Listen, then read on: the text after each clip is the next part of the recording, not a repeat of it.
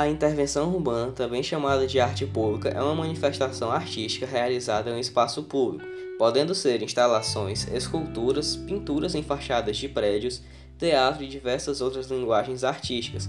Os principais objetivos e características dos artistas dessa modalidade é chamar a atenção, protestar contra algo e fazer uma arte acessível a todos. Por exemplo, na década de 70 foi utilizado como protesto contra a ditadura militar no Brasil.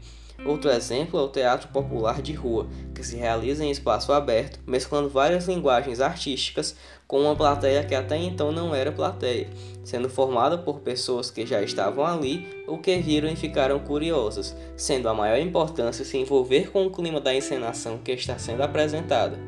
Dentre essas intervenções existe também o grafite, que consiste em uma pintura ou inscrição em paredes à tinta, valendo ressaltar que essa é uma manifestação artística em que só se é realizada com a aceitação do proprietário do prédio ou muro em questão e que está ligada diretamente a vários movimentos, em especial ao hip hop.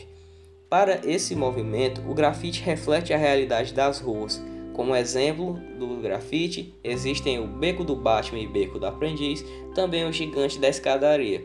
O grafite, essa intervenção urbana, é totalmente diferente do vandalismo, pois o vandalismo ele tem caráter vulgar de pichação sem nenhum propósito, apenas para ofender algo, alguém ou sujar um novo edifício, não sendo autorizado e considerado um crime.